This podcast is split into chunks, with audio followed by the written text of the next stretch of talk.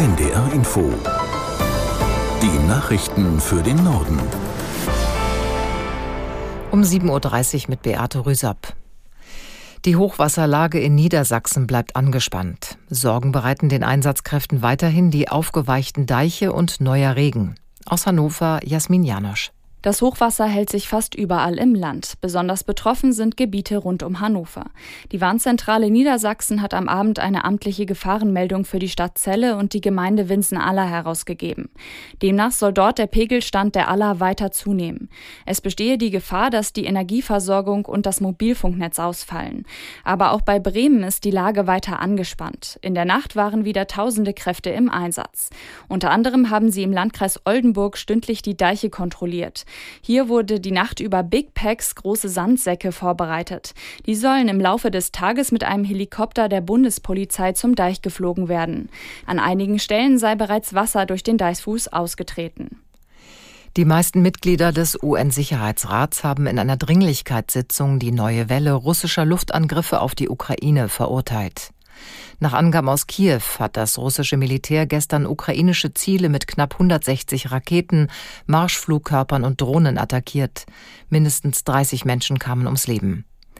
Der beigeordnete UN-Generalsekretär Chiari sprach von einem Verstoß gegen das humanitäre Völkerrecht. Der russische UN-Botschafter Nebenzia erklärte, Moskau habe nur militärische Infrastrukturen angegriffen. Für die zivilen Opfer seien die ukrainischen Luftabwehrsysteme verantwortlich. Nach dem Eindringen einer mutmaßlich russischen Rakete in den polnischen Luftraum haben die Verbündeten Warschau ihrer Solidarität versichert. Aus dem Weißen Haus hieß es, Präsident Biden verfolge die Angelegenheit ganz genau. Aus der NDR Nachrichtenredaktion Amir Brecht. NATO-Generalsekretär Stoltenberg betonte, das Verteidigungsbündnis stehe zu seinem Mitglied Polen und bleibe wachsam. Zuvor hatte Generalstabschef Kukuwa in Warschau erklärt, die Rakete sei minutenlang auf dem Radar verfolgt worden und habe den polnischen Luftraum nach etwa 40 Kilometern Strecke wieder verlassen. Im November 2022 war in einem polnischen Dorf im Grenzgebiet eine Rakete eingeschlagen, zwei Zivilisten starben. Der Westen geht davon aus, dass es sich damals um eine ukrainische Flugabwehrrakete handelte. Bundesbauministerin Geiwitz hat die in Zukunft verpflichtende Beratung vor dem Einbau einer neuen Gasheizung verteidigt. Es sei sinnvoll, die Menschen darauf hinzuweisen, dass eine solche Heizung teurer werde, sagte die SPD-Politikerin den Zeitungen der Funke Mediengruppe. Die Kosten fürs Heizen mit Gas steigen zum Jahreswechsel, weil unter anderem der sogenannte CO2-Preis von 30 auf 45 Euro pro Tonne angehoben wird. In den kommenden Jahren soll der Zuschlag für fossile Energieträger weiter steigen, um klimafreundlichere Alternativen zu fördern.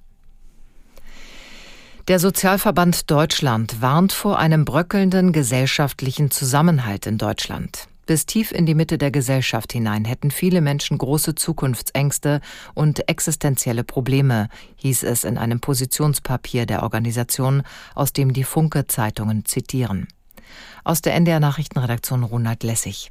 Immer größere Teile der Gesellschaft vertreten rechtspopulistische Positionen, heißt es demnach in dem Papier. Wer im Sozialbereich kürze, handele deshalb grob fahrlässig, warnt der Verband. Er fordert, die Schuldenbremse auszusetzen, um Zukunftsinvestitionen zu ermöglichen. Zudem sollten Reiche mehr zur Kasse gebeten werden. Das beinhaltet nach Ansicht der Organisation die Wiedereinführung einer Vermögenssteuer sowie höhere Abgaben für Spitzenverdiener und Erben. Zugleich fordert der Sozialverband, dass der Mindestlohn auf 15,02 Euro pro Stunde steigt, um die Inflationsfolgen abzufedern. Außerdem müsse viel mehr sozialer Wohnraum entstehen. Frankreich lässt vom Jahreswechsel an keine weiteren aus dem Ausland entsandten Imame mehr zu. Innenminister Darmanin gab bekannt, dass die bereits Anfang 2020 auf den Weg gebrachte Änderung nun in Kraft treten soll. Islamische Geistliche, die bereits aus Staaten wie Marokko, Tunesien und Algerien entsandt worden sind, müssen demnach sicherstellen, dass sie künftig direkt von ihrem in Frankreich befindlichen Moscheenverein bezahlt werden.